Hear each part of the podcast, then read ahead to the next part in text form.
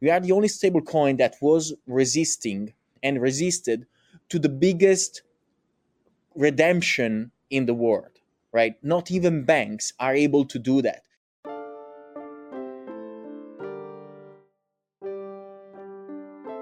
Hola, ¿qué tal? Os habla Lunaticoin y bienvenidos a mi podcast.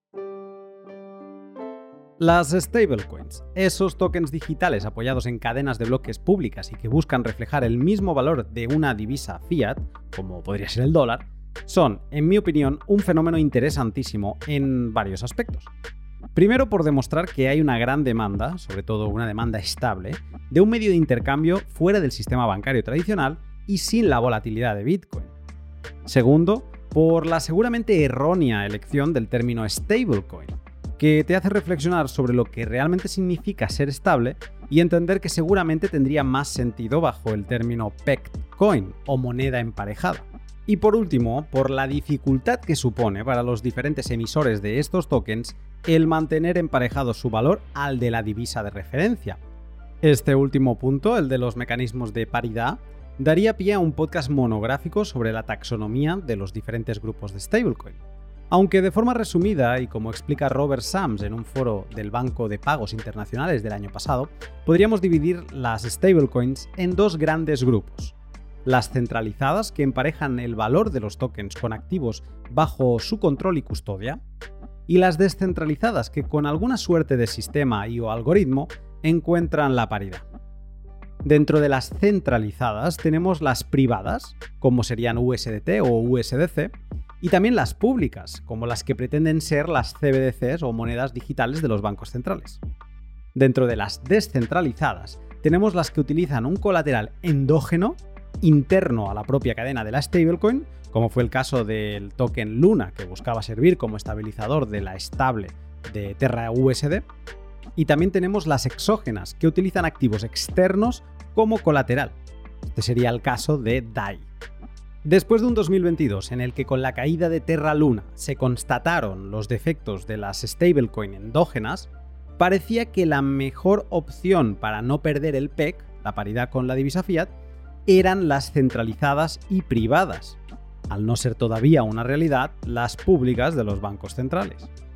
Pero el pasado viernes 10 de marzo, hace apenas dos días, la iliquidez de un pequeño banco estadounidense, el Silicon Valley Bank, que tenía 3,3 billones, o sea, 3.300 millones del colateral en efectivo de Circle, la empresa emisora de la stablecoin USDC, hizo saltar por los aires la paridad de una de las consideradas estables más reguladas y seguras. Como hay varias cosas que desgranar sobre esta caída que ha llevado a USDC a tocar los 0,88 dólares por unidad y ha arrastrado a otras como DAI, que también utiliza esa estable como colateral, en el pod de hoy repaso con los testimonios de Aaron Sepúlveda y Paolo Ardoino todo lo sucedido para hacernos una idea de lo que le puede pasar a Circle a partir de ahora y cómo queda la situación de los productos financieros estables fuera del sistema tradicional bancario.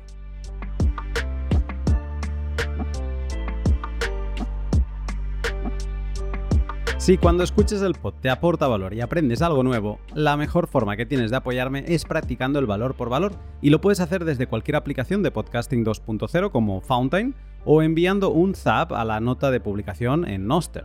Links tanto de Fountain como de Noster en la descripción. El bus más grande de esta semana está compartido entre tres personas, en concreto por Marcelus, que me lo ha enviado vía Fountain, y luego también por dos zappers que todavía no consigo eh, hacerme la idea de cómo averiguar quién ha sido, pero lo conseguiré. Así que en la próxima sección de valor por valor compartiré quién ha sido y los comentarios. Antes de dejarte con el pod, una mención rapidísima a dos de mis sponsors que junto a mis Patreons hacen que este pod sea posible. Historias como la de hoy ponen de manifiesto la importancia de la autocustodia de tus Bitcoin. Si lo guardas tú, nadie puede quebrar y llevarse con él tus preciados satoshis. Y para ello lo mejor que puedes hacer es eh, pues cortando de raíz la posibilidad de que alguien custodie esos Bitcoin y dejar de comprar en casas de cambio centralizadas y hacerlo en Hodel Hodel, la web donde podrás comprar de otro particular con la seguridad de que nadie se va a ir sin haberte entregado los sats que te corresponden y sin que Hodel Hodel custodie esos Bitcoin en ningún momento. Van directamente a tu wallet. Puede dar algo de miedo al principio, pero es muy fácil y por eso hice un par de tutoriales que tienes disponibles en mi canal. Uno de ellos es tan solo de dos minutos. Y si no encuentras una oferta de venta que te convenza, recuerda que puedes publicar tu oferta de compra, como a ti te guste, y así esperas a que aparezca un vendedor en algún momento. Así de sencillo. Eso es hodelhodel.com. Tienes más información en la descripción. Y Bitrefill, la empresa Bitcoiner con la que podrás vivir gracias a tus sats, eh, no todos tenemos la suerte de vivir en países como El Salvador y poder ir a cenar y a comprar diferentes cosas pagando con Bitcoin. En el viejo continente tenemos que buscar otras maneras, pero con Bitrefill se hace facilísimo. Si quiero llenar la nevera, lo hago con tarjeta regalo de Carrefour, Día o Hipercore. Si quiero llenar cualquier rincón de mi casa con tarjeta regalo de IKEA o HM, pues voy y lo hago. Y si me apetece ir a un concierto o a cualquier evento, tengo las tarjetas regalo de Ticketmaster y así un montón de secciones variadas que encontrarás para cada país del mundo, vivas donde vivas. Así que anímate a coger el teléfono, de crear bitrefill.com y sorpréndete con su enorme catálogo de productos que puedes consumir ahora mismo con Bitcoin y Lightning.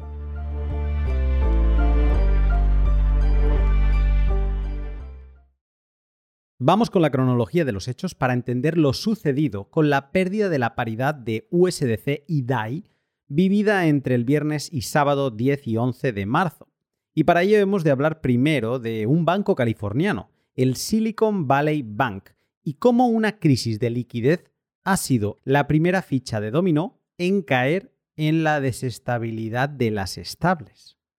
Te lo podría contar yo, pero he pensado que mejor te lo puede explicar el presidente Roosevelt desde exactamente el 12 de marzo de hace 90 años desde 1933. Manda narices. Fíjate cómo nos cuenta Franklin esta situación vivida en el Silicon Valley Bank del viernes pasado. My friends, I want to talk for a few minutes with the people of the United States about banking.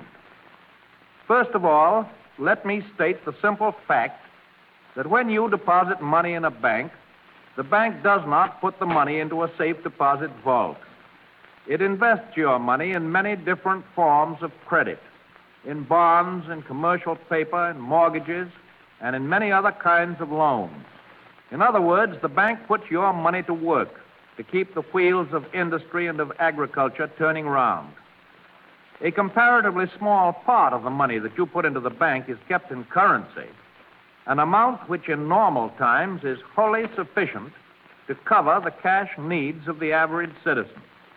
In other words, the total amount of all the currency in the country is only a comparatively small proportion of the total deposits in all the banks of the country. What then happened during the last few days of February and the first few days of March? Because of undermined confidence on the part of the public, there was a general rush by a large portion of our population to turn bank deposits into currency or gold. A rush so great that the soundest banks couldn't get enough currency to meet the demand. The reason for this was that on the spur of the moment, it was, of course, impossible to sell perfectly sound assets of a bank and convert them into cash except at panic prices far below their real value. 90 años después, la situación es exactamente como la detallada por el presidente Roosevelt. Primero, el Silicon Valley Bank hace un cambio de estrategia con préstamos que hacía a corto plazo, a 12 meses, los empieza a hacer a 10 años, financiándose, ojo, con depósitos bancarios en un periodo donde el interés era cero. Con la subida de los intereses por parte de la Fed para combatir la inflación, el valor de esos préstamos cae porque paga más tenerlo en bonos del Tesoro americano. Y la gente empieza a retirar depósitos para irse a otro lugar más rentable. Ante una pillada de dedos monumental, gente retirando depósitos que son ilíquidos, el Silicon Valley Bank se ve obligado a vender esos préstamos a 10 años en pérdidas, con todo el descuento ¿no? que le han de hacer. Y además, no pocas pérdidas. El rumor corre, el pez se empieza a morder la cola y se genera una corrida bancaria como las vividas a inicios del siglo XX en Estados Unidos que lleva a mal vender todavía más activos, llevando al banco a la insolvencia y haciendo que la Corporación Federal de Seguros de Depósitos tome el control del banco para proteger a sus depositantes. By the afternoon of a week ago last Friday, scarcely a bank in the country was open to do business. Proclamations closing them in whole or in part had been issued by the governors in almost all of the states. We have had a bad banking situation. Some of our bankers had shown themselves either incompetent or dishonest in their handling of the people's funds. They had used the money entrusted to them in speculations and unwise loans. This was, of course, not true in the vast majority of our banks, but it was true in enough of them to shock the people of the United States for a time into a sense of insecurity and to put them into a frame of mind where they did not differentiate, but seemed to assume that the acts of a comparative few had tainted them all. And so it became the government's job to straighten out this situation and to do it as quickly as possible, and that job is being performed. ¿Y qué tiene que ver esto con la stablecoin de Circle, el USDC?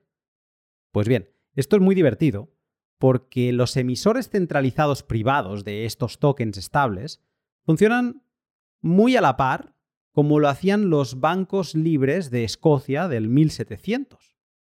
Para emitir pasivos, que en este caso es el USDC, necesitan activos del cliente, que en este caso son dólares montantes y sonantes. El negocio de USDC reside en invertir estos dólares convencionales en préstamos a corto plazo que le permitan tener liquidez en el caso de que alguien les venga a canjear esos USDC de vuelta en dólares tradicionales. Se parecen en mucho y difieren en mucho. Por eso es interesante el tópico, porque vas a ver que donde el punto es bien sencillo, sus promesas de pago, a lo que le llamamos pasivos, se utilizan para hacer otros pagos. Son medios de cambio y son muy dinerables porque son muy estables. En eso ves la, banca escocesa, la banca canadiense de 1800, eh, banca escocesa de 1700, ves a las stablecoins, tienen la misma función.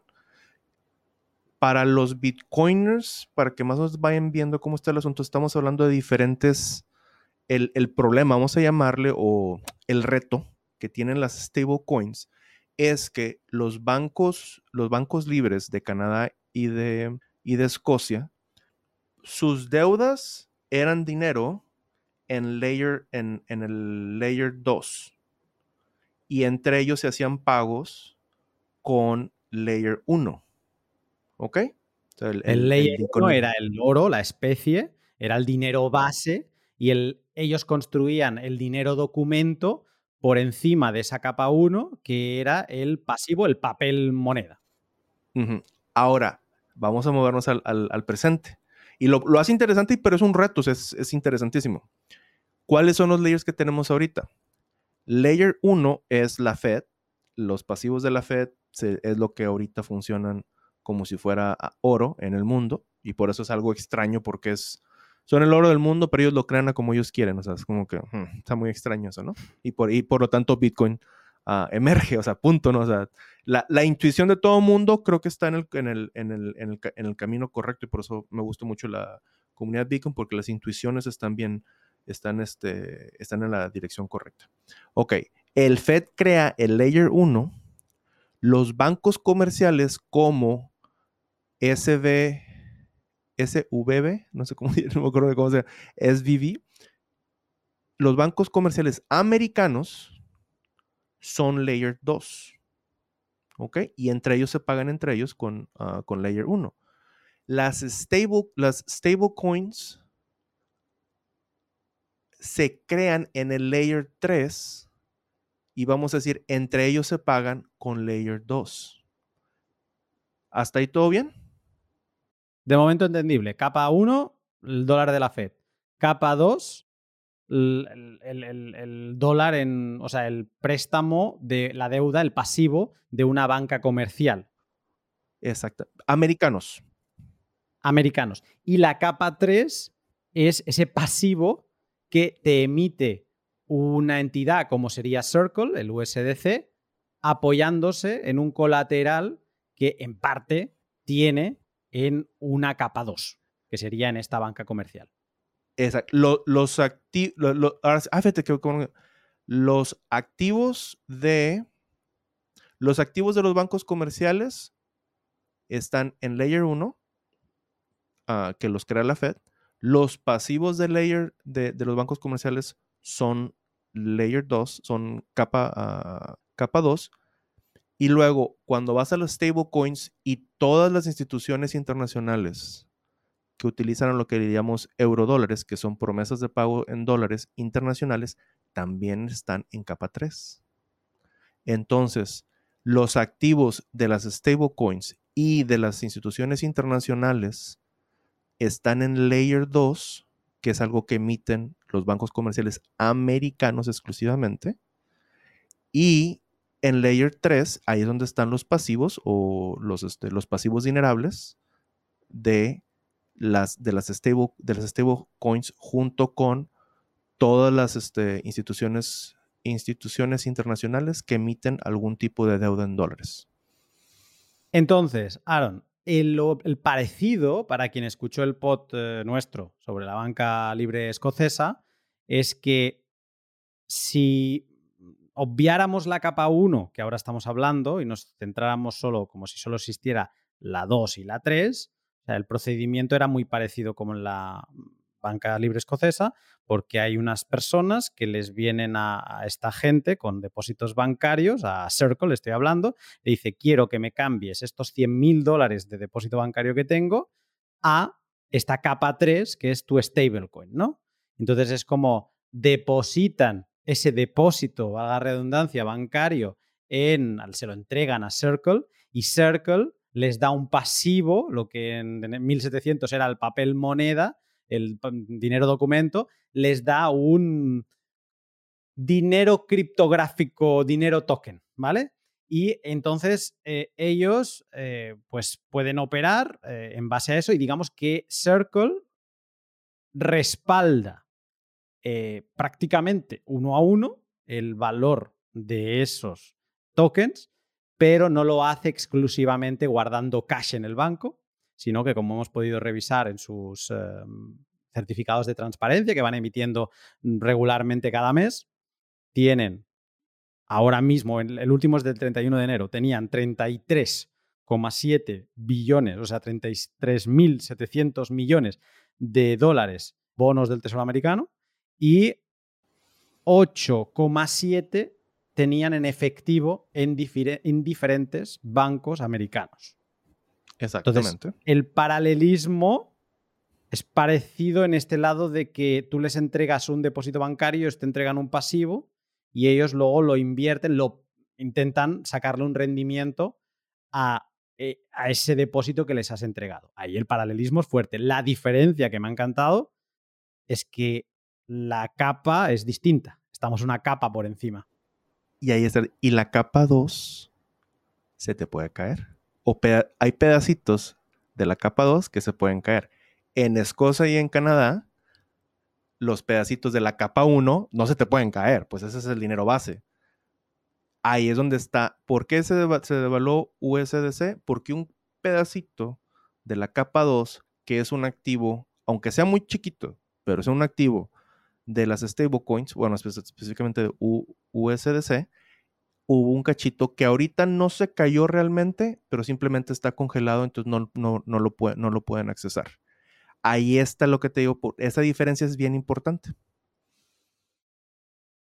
Es importante destacar que lo que ha vivido eh, Silicon Valley Bank es de inicio era un problema de liquidez, que esto lo explicamos perfectamente en el podcast que grabamos, que no es que tú no tengas activos que puedan respaldar todas las los, los canjes que te está pidiendo la gente. Los tienes. El problema es que has invertido, has dado préstamos a muy largo plazo y son ilíquidos. No puedes liquidarlos.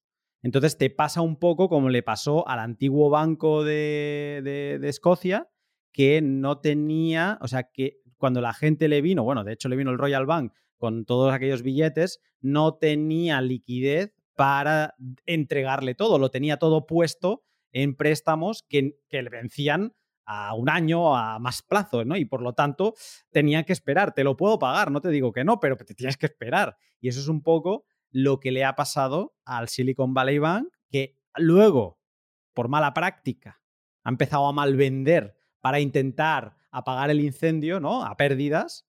Y eso, me comentabas eh, fuera de grabación, que le puede llevar a la insolvencia. Pero en un inicio, todo esto empieza por una crisis de liquidez, que de golpe el Silicon Valley Bank se queda sin posibilidad de poder entregar a sus clientes eh, lo que le están pidiendo, porque lo tienen en activos y líquidos, y uno de esos clientes es USDC. USDC le reclama, de momento al menos se ha dicho, 3,3 3,3 mm, billones en dólares americanos o 3.300 millones, ¿no? Que se diría aquí, eh, y esos no se los ha podido entregar, pero claro, eh, tiene pasivos, Circle, tiene pasivos emitidos, tiene tokens emitidos que en teoría están respaldados por esos 3.300 millones que tiene ahí y líquidos. Congelados. Ándale, ahorita están líquidos. Eran líquidos y ahorita están líquidos. Y esa es la situación en la que estamos.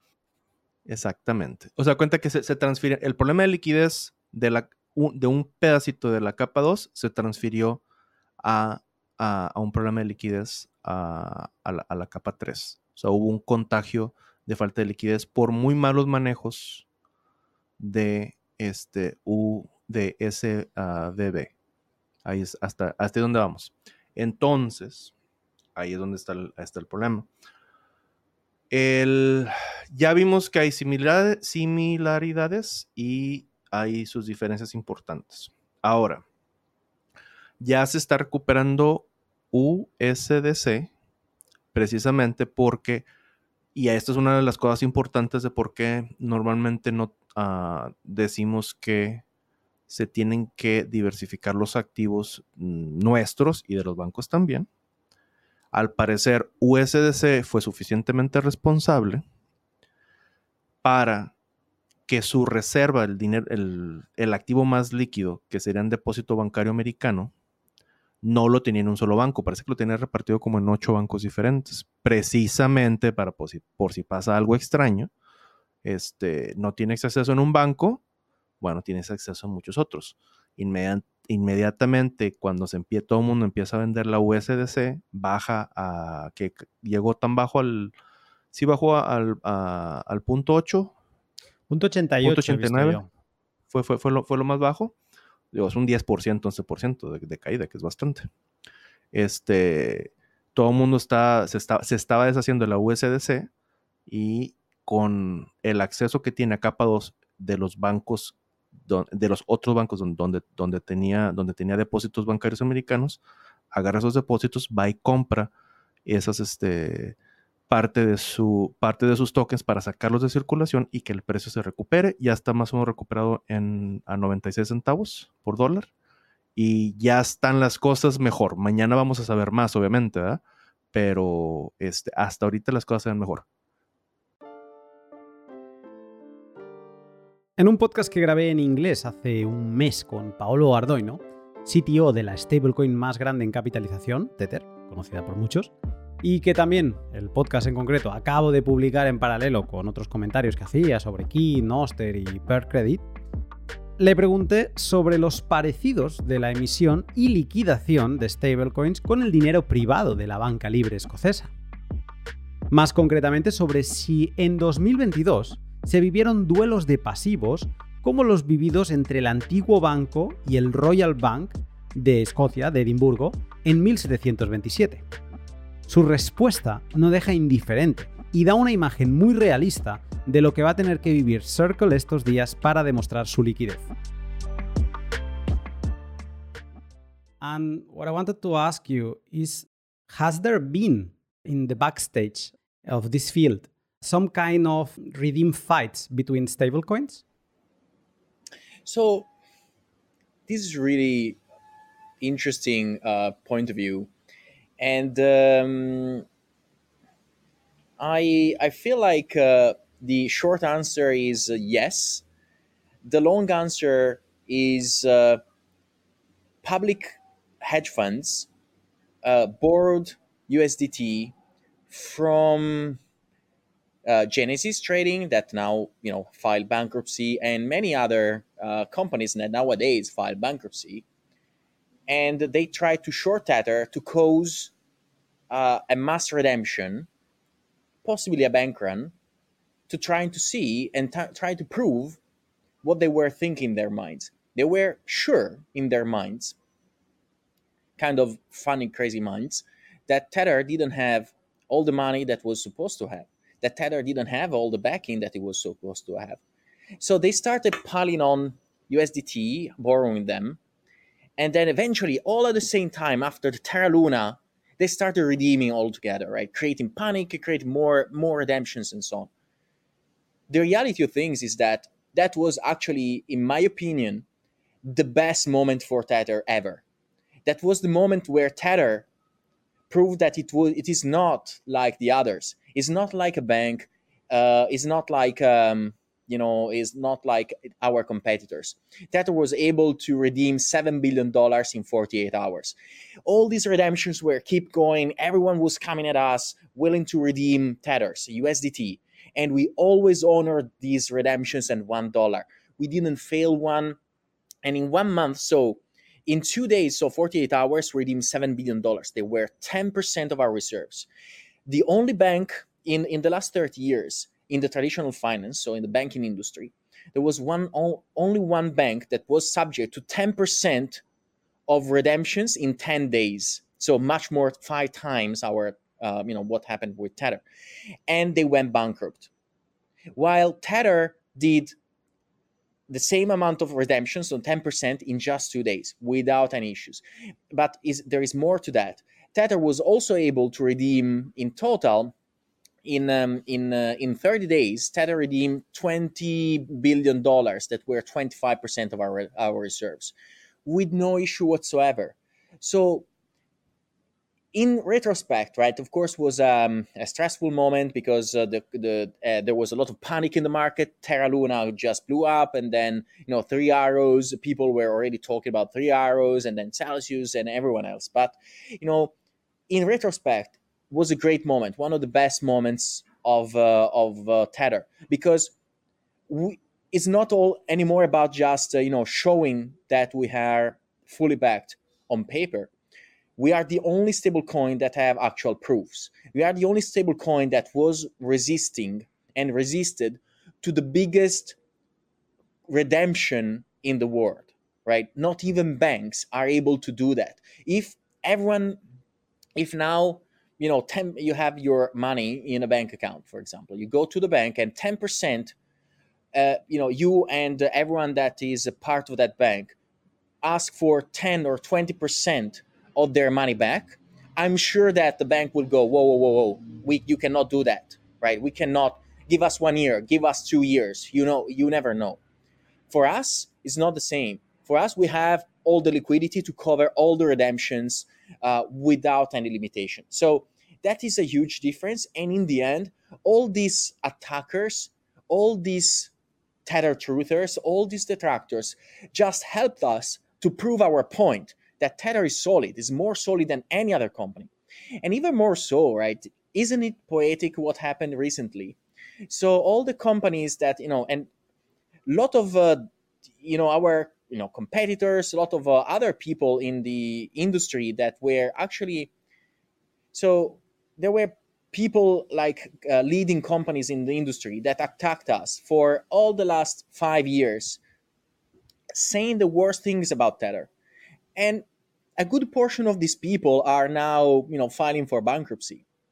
So i think i find that extremely poetic. I'm, I'm not you know I, I really usually as a person look only my plate and i you know i'm never wish uh, ill anyone of course. But in a, in a way i find this poetic because to me is uh, is uh, is important that uh, you know before people are attacking you they should really look in their own company and their own plates listening to you is incredible how close technically the, the, the free banks in Scotland were working and the way you do. I have checked the reports that you publish on your website, the transparency reports of how are your assets and, and, and how much of those are short term no the same way that this bank so in the case of a bank run or a lot of redemption that it happened that you can liquidate fast it's it's really interesting and another question i had because at the time you could redeem the minimum amount you could redeem in a bank was uh, one pound.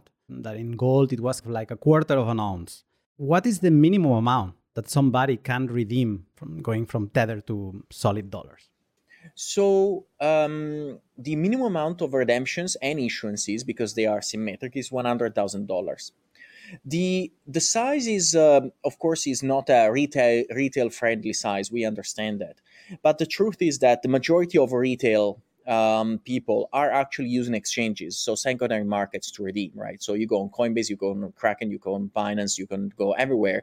You can redeem um, USDT for uh, you know one cent even right so because you sell it you get a dollar you get it out you get wherever you want so the reason why tether chose $100000 and i think you know in retrospect again i you know i'm humbled by the vision of our financial team.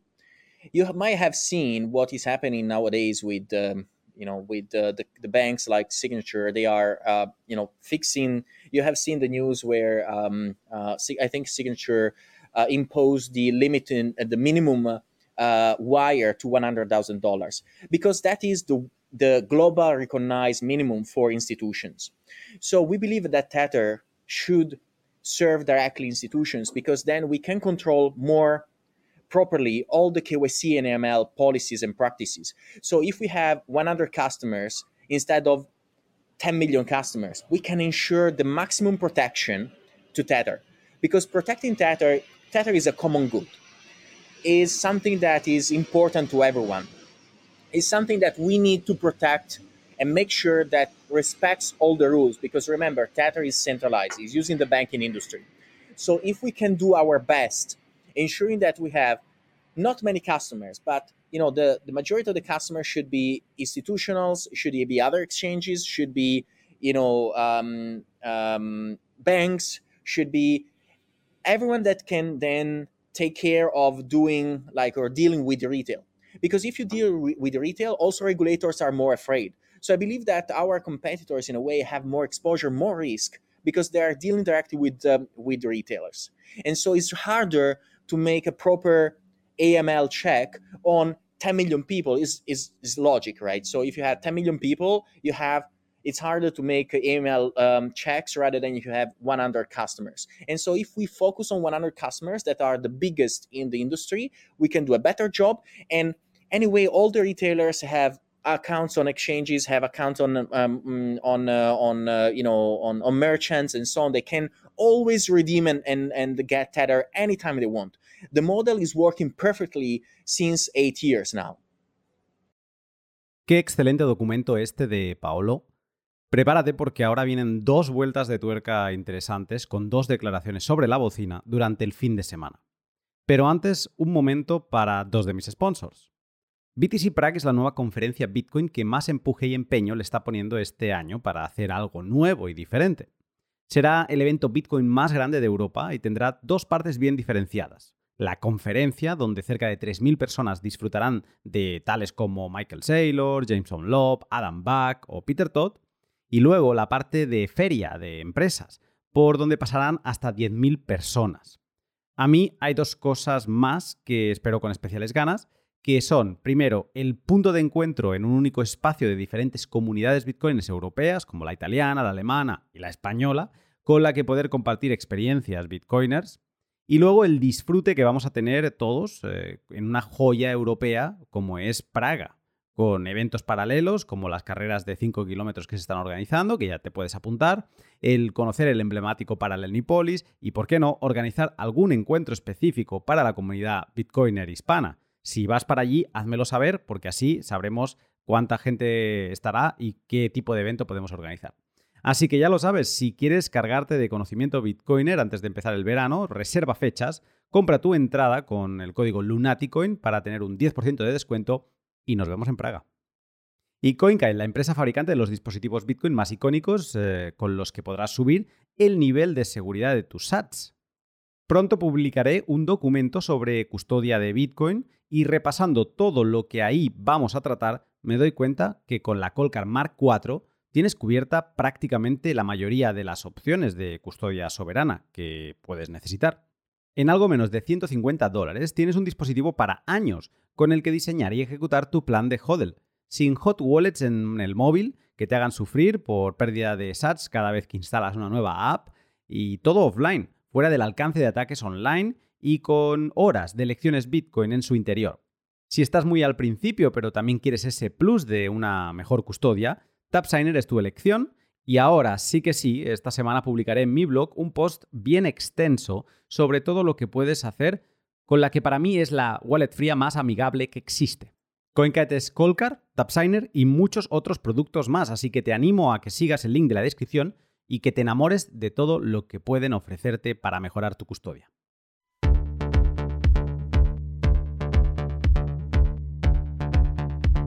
Comunicado de Circle sobre el estado de USDC en relación al Silicon Valley Bank del sábado 11 de marzo de 2023. Mientras USDC puede ser utilizado sobre la cadena 24 días a la semana, 365 días al año, la emisión y canje están limitados por el horario laboral del sistema bancario estadounidense. Las operaciones de liquidez de USDC se reanudarán como de costumbre cuando los bancos abran el lunes por la mañana en los Estados Unidos. Nuestros equipos están bien preparados para manejar un volumen significativo. Como token de pago regulado, USDC seguirá siendo canjeable uno a uno con el dólar estadounidense.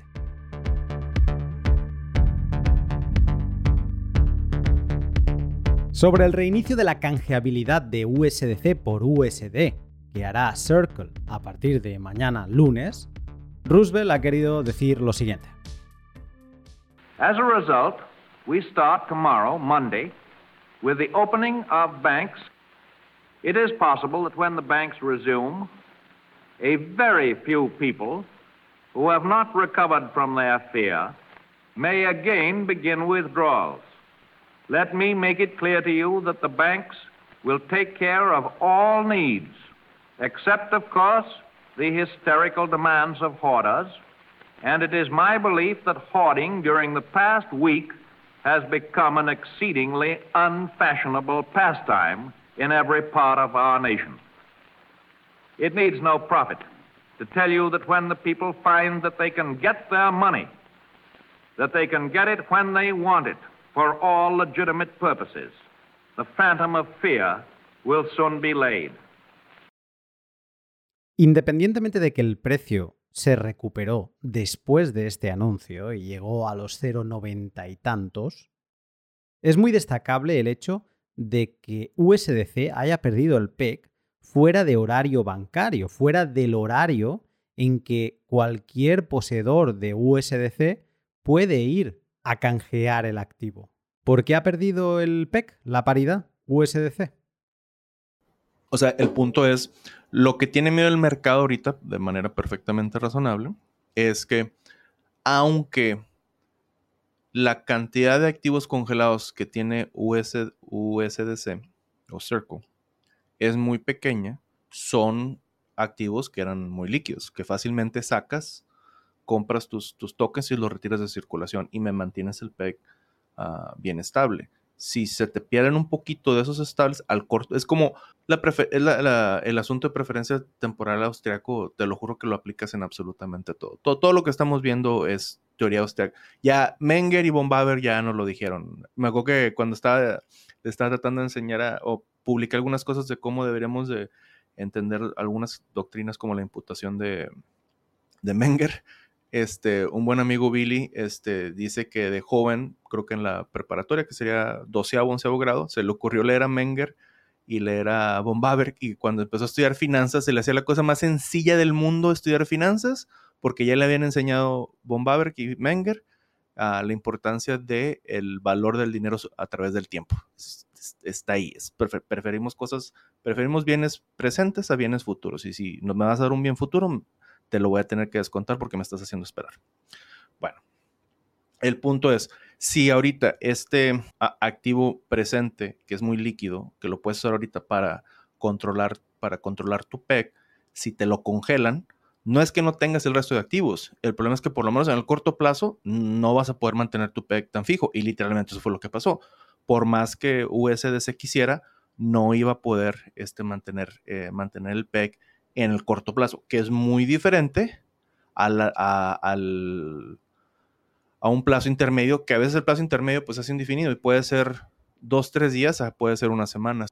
No, no, no, no es algo, no es algo, no es algo que dure más de un mes la, pérdida del PEC, precisamente porque tienen, porque tienen activos para vender y creo que estábamos viendo bien el balance contable de, de USD ah, mezclado con Circle no nada más que sus activos son a corto plazo, que es muy seguros, y los puedes vender rápidamente, te los descuentan muy poquito.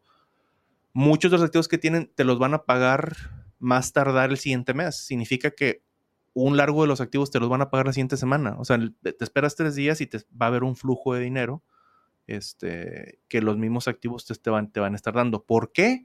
Porque son a corto plazo. Y ese es, si, si leen a rayo este, y ven las conferencias de Rayo, el, enfoque de los bancos comerciales que tienen deudas a muy corto plazo, a, a, invocación, que nunca sabes cuándo te lo van a pedir, la manera más segura, cuando tú le puedas saber si ese banco es seguro o no es seguro, siempre va a depender de la lo que decimos en inglés duración financiera de, eh, de los activos. Entonces necesitas que los activos sean a corto plazo.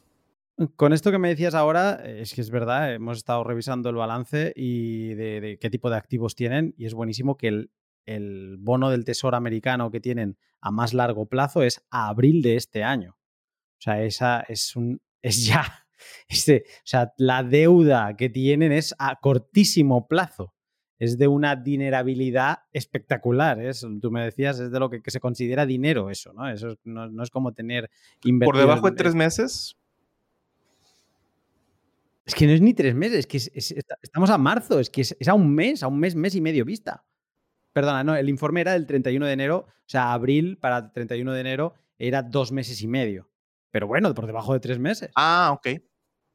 Perfecto. Ándale, ándale, tienes, son, son, uh, hay gente que estaban siguiendo la, ahora sí lo que le, le podríamos llamar la doctrina rayo, es lo más sano es que estén cubiertos todas tus deudas a invocación que no son predecibles, que las tengas cubiertas con ah, papel a deuda, a deuda a 90 días. Es la que normalmente, papel comercial se le llama usualmente. Este, por cuestiones de que vivimos en un sistema fiat, si, si hubiera, ahí las, las, diferencias entre, entre los bancos canadienses y bancos escoceses, es que los bancos escoceses, el día, en un mundo sin fiat, lo que tendrían sería papel a 90 días de a Walmart, de, por ejemplo, ¿cuál sería otra?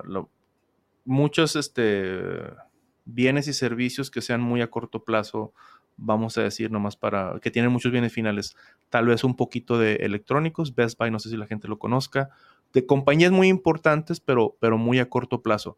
Por cuestiones de que vivimos en un mundo fiat, haz de cuenta que si lo estamos viendo otra vez como si fueran por capas, hasta mero arriba de la capa dinerable tienes los pasivos de la Fed, pero un poquito más abajo, en vez de tener compañías de alta calidad, lo que tienes es el gobierno de Estados Unidos y el gobierno de Alemania. Entonces, cuando los, vamos a llamarle, los emisores privados como Tether o como Tether o, USDC tienen que ah, comprar activos que soporten sus, ah, sus tokens. En un mundo donde el gobierno no estuviera metido en todo, lo que tendrían sería deuda a corto plazo de compañías importantes como Walmart, este, Apple, lo que tú quieras. Ahorita tienen que, les guste o no, comprar deuda de Estados Unidos, tal vez deuda de Alemania, por el simple hecho de que ahorita, en estos momentos, son los más dinerables. Todo el mundo te lo acepta, sin ningún, ah, sin ningún problema. Es como la deuda estadounidense y alemana son billetes grandotes. En vez de que te dan un billete de 100 dólares, te un billete de un millón de dólares que puedes andar cargando. Y sucede que te dan un, interés así chiquito, pero te lo dan. Y eso es lo que tienen ahí. Es casi como si tuvieran efectivo. Es eh, una no similitud con la banca libre escocesa y una quizá similitud con la mal llamada banca libre estadounidense es que aquí sí que, por la razón que sea, en este caso lo acabas de explicar tú mm, perfectamente, es porque es lo más dinerable que hay, pero sí que se apoyan en deuda eh, pública. En aquel entonces estaban obligadas, eh, obligados a pasar por deuda estatal, que era malísima, bueno, depende del estado donde estuviera, pero era malísima, y eh, ahora mismo pasan por una deuda pública, pero que seguramente en finanzas debe ser de lo mejor que hay, y más ahora estando como está el, tema. Ahí está el asunto. La razón, pues fíjate, lo importante es tener una, un, ley, una capa 1 dura, no, no fiat, es que la razón por la cual se nota inmediatamente que la deuda estatal era mala es porque la capa 1, a, lo que tienes que terminar pagando o redimiendo, tiene que ser en oro en plata. Ahorita, como lo que tienes que pagar es en dinero fiat, el FED te dice, sí, yo voy a estar comprando esos bonos, así que presta, préstale al gobierno estadounidense si algo pasa, eso es lo que yo voy a comprar de diario. En todo Te quedas con la este seguridad. Te quedas con la seguridad. Ya puede ser Amazon, Apple o lo que sea. Al final, el que no te va a fallar, y si falla eso, da igual ya que falle todo, porque está fallando el que te emite el papel, pues el que no te va a fallar es el que te vende los bonos del tesoro. Ándale, exactamente. Con. Había una cosa que yo creo que es importante comentar, y es que gente, pues como podría ser yo, antes de empezar a estudiar un poco de economía y de cómo funciona la reserva fraccionaria y demás, es que piensas que el cash es lo mejor que hay. Que un banco no tendría que hacer inversiones, que lo tendría que tener todo en cash, porque al final mm, eso no falla, ¿no? Cuando alguien te venga a canjear, si te lo hace uno a uno, pues vas a tenerlo ahí guardado, ¿no? Y ahí es cuando empiezas a pensar en que todo debería ser ya no bancos, sino de warehouses, depósitos, almacenes de dinero. Esto ya lo comentamos tú y yo en el pod, pero eh, lo vuelvo a traer aquí porque en este caso se ha visto como donde ha pinchado Circle ha sido en sus reservas de cash. Porque entiendo que por obligaciones eh, que le impondrá la regulación, no los puede custodiar él mismo, los tiene que tener en instituciones financieras reguladas y una de estas instituciones es la que ha pinchado.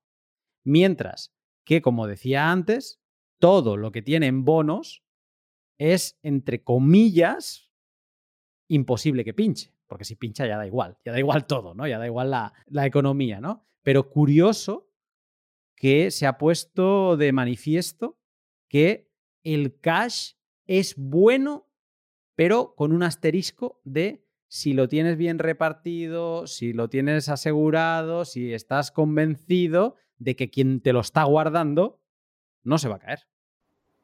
Ok voy a explicar. Es mejor que ahorita, en vez de llamarle cash, le, lo llamemos por, por ley, por capas. ¿Ok?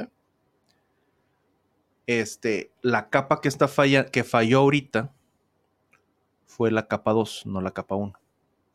Lo que normalmente la mayoría de la gente cree que es lo mejor es la capa 1. A gente que apoya la banca libre te dice, no, no, no, puedes tener capa 2 hasta capa 3 siempre y cuando los préstamos sean a corto plazo, hay algún tipo de hedging, que todavía no sé cómo se diga en, español la palabra hedging, cobertura, tipo de cobertura, seguro, cobertura seguros que es que lo hay. Ahorita les explico el seguro, no, no está tan complicado porque mucha gente se sacó y dice, sí, pero es que ¿quién, va, quién, quién lo va a asegurar? No está tan complicado. Este, siempre y cuando sea, o sea, la, la capa 2 y 3 en cualquier sistema puede sobrevivir sin ningún problema, siempre y cuando lo que esté apoyando esas capas sean deudas de alta calidad a corto plazo de compañías muy buenas. Entonces, este, lo, interesante de lo que pasó ahora es que las instituciones internacionales que, necesitan tener algo de dólares en su activo, dólares constantes y sonantes, les gustaría tener de capa 1, pero no tienen, los únicos que tienen acceso a capa 1 son los bancos comerciales estadounidenses. Lo único que el resto de los seres, de los mortales tenemos acceso, ya sea stable coins, ciudadanos comunes y corrientes como tú y yo, este, e instituciones internacionales, no solamente tenemos acceso a la capa 2, desde la capa 3 tenemos acceso a la capa 2, pero no tenemos acceso a la capa 1. Y ahí es este problema que estamos teniendo ahorita, que es lo que me da un poquito de que hay que ser cautious, hay que, ser precavidos. A lo mejor va a promover, desgraciadamente, la, la invención de las CBDCs, del Central Bank Digital Currencies, porque, eso, porque esas serían capa 1. Ese es el, el, trama. Pero bueno. Este, la razón por la cual el, lo que sería como tipo cash o el activo más líquido al que tiene acceso las stablecoins, tú, yo y las instituciones internacionales, no, nuestra audiencia las instituciones internacionales, es no tenemos acceso al activo último de settlement, que sería de, liquidación. Tenemos acceso a la capa 2. Vamos a los bancos comerciales americanos y les pedimos, por favor, ábreme una cuenta, este, una cuenta y dame de tus pasivos. Estamos diciendo, quiero estar en capa 2 para poder hacer mis pagos. Las stablecoins hicieron lo mismo. Van a un no pueden ir al Fed, van a un banco normal y les dice, por favor, dame. Pero el problema es que si estuvieran, si, tú, si nosotros, si stablecoins, tú y yo y las instituciones internacionales tuvieran acceso a la capa 1, que es tener acceso directamente al Fed, no había forma que se le cayera eh, el activo líquido, grande o pequeño, no importa, a las stablecoins, porque simplemente sería el Fed, los que crean, el, los que crean la capa 1. Pero como no tienen acceso, tienen que ir a la capa 2. Y en la capa 2, que son deudas pagaderas en capa 1, en activo de capa 1, entonces se te pueden, o sea, el punto es, se te pueden caer o por lo menos se te pueden congelar y te las van a pagar en dos, tres meses o dos, tres años. Ahí es donde está el asunto. ¿Qué pasa en, el mundo sano de la banca libre canadiense o, o canadiense o escocesa? era, era el punto. Todo el mundo tenía acceso a capas. Simplemente comprabas este oro y pues ya estabas en capa 1. Así, o sea, no tienes que pedirle permiso a nadie. Simplemente vas, compras oro. Es más, con, tus, con los aretes que compres y con la, tienes acceso, ya literalmente estás en, estás en capa 1. Vas a capa 2 cuando tengas que hacer pagos que no quieres cargar y ya. Pero tú, el ser humano común y corriente puede ir y venir de capa 1 a capa 2 sin ningún, sin ningún problema, sin intervención del gobierno este, y ya, nada más, y capa 3 a lo mejor algunas este, instituciones muy sofisticadas o lo que tú quieras. Tal vez ni siquiera, ni siquiera se necesitaba, pero ahorita necesitamos esa capa 3 que solamente tiene acceso a la capa 2. Por eso se te, porque es el asunto, la capa 2, aunque sea poquito, se te puede caer, aunque sean ah, algunos, algunos pedacitos. Y eso afecta la liquidez y la capacidad de pago de los que emiten a capa 3, que en este caso serían los stablecoins y el euro dólar. Última hora.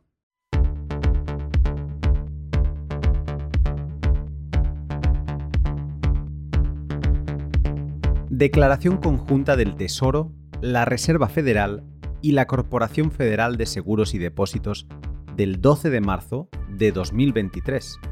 De nuevo, 90 años después del discurso de Roosevelt.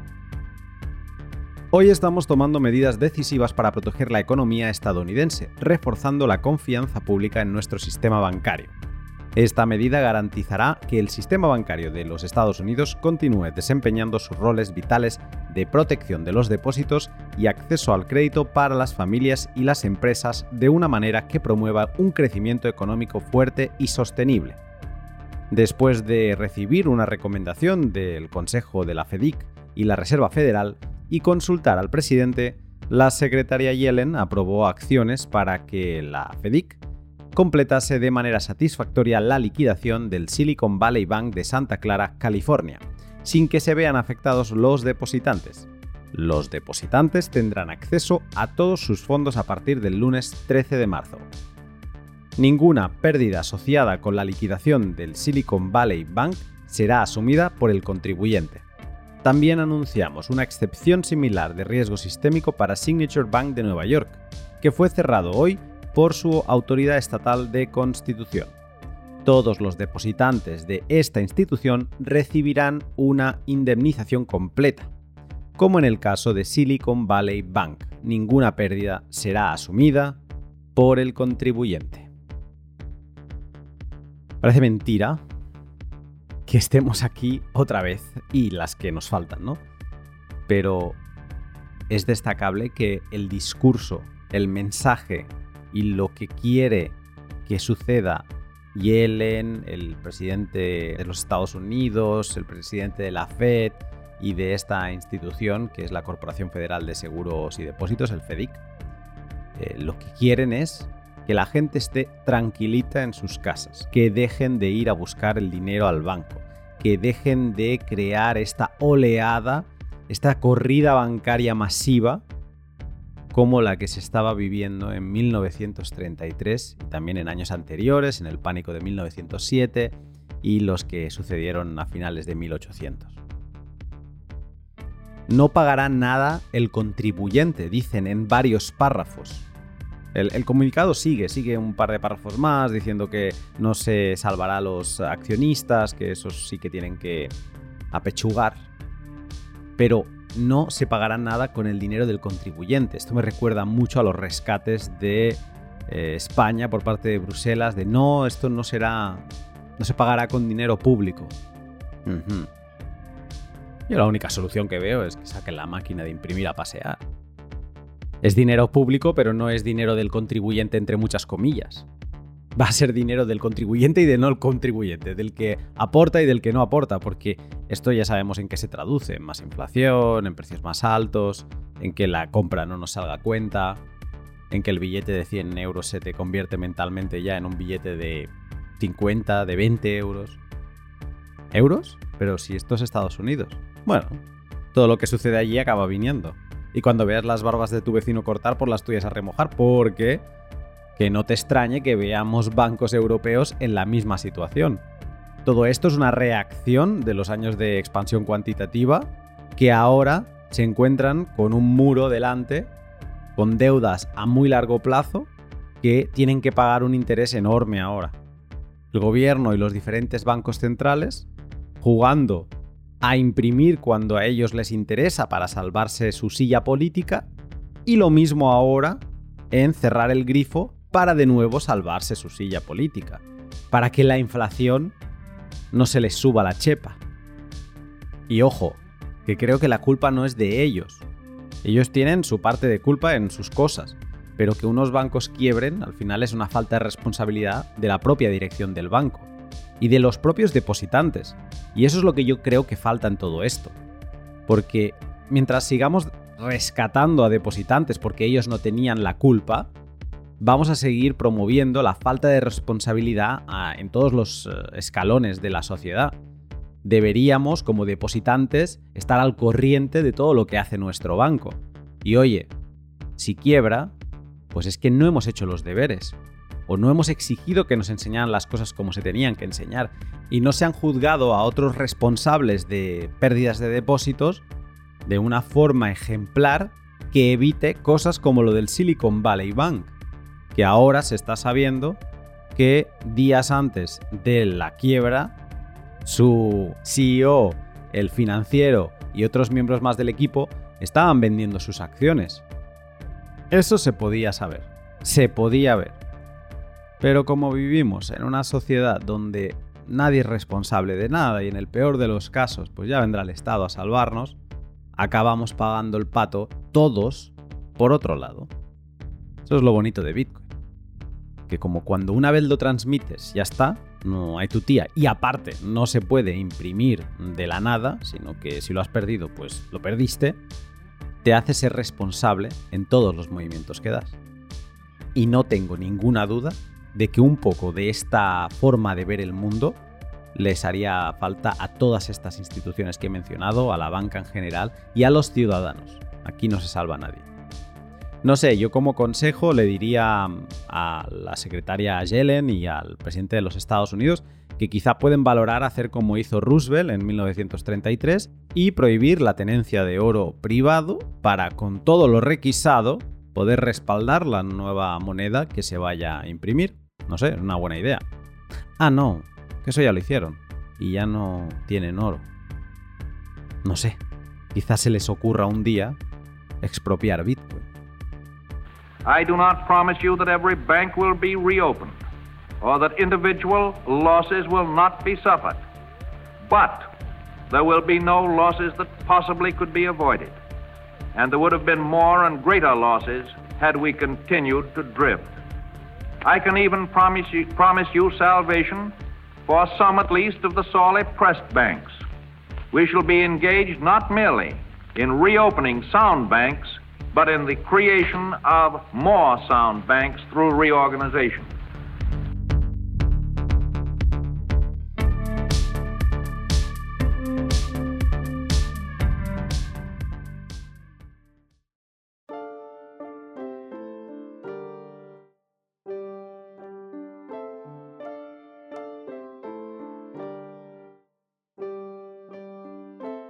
Desde Bitcoin la necesidad de estabilidad no pasa desapercibida y ya son varios los equipos que trabajan sobre propuestas de productos financieros que utilizan a Bitcoin como base y producen algo, una stablecoin o algo parecido, para proveer de esa estabilidad en poder de compra.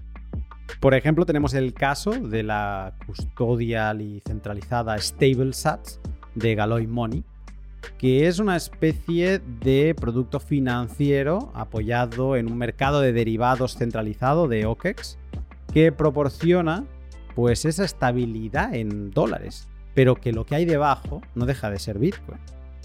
También tenemos la propuesta, bastante similar, de 10101 Finance, que es 21 en binario, que habilitan la creación de contratos por diferencia peer-to-peer entre particulares y que de forma nativa en Bitcoin permiten estabilizar el valor de los SATs con un único tercero a tener en cuenta que es un oráculo.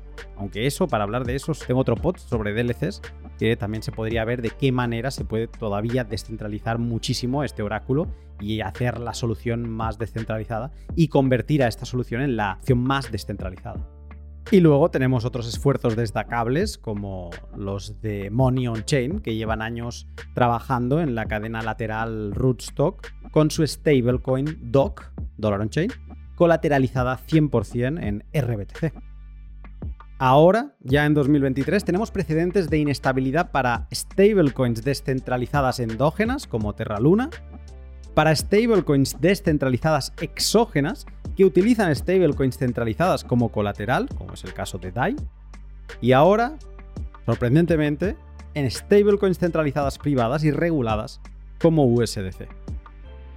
Se les está allanando el camino a los reguladores y bancos centrales para sacar pecho y no sé, para decir que la única stablecoin o tipo stablecoin que tiene sentido es una máquina de espionaje llamada CBDC, criptodólar o criptoeuro.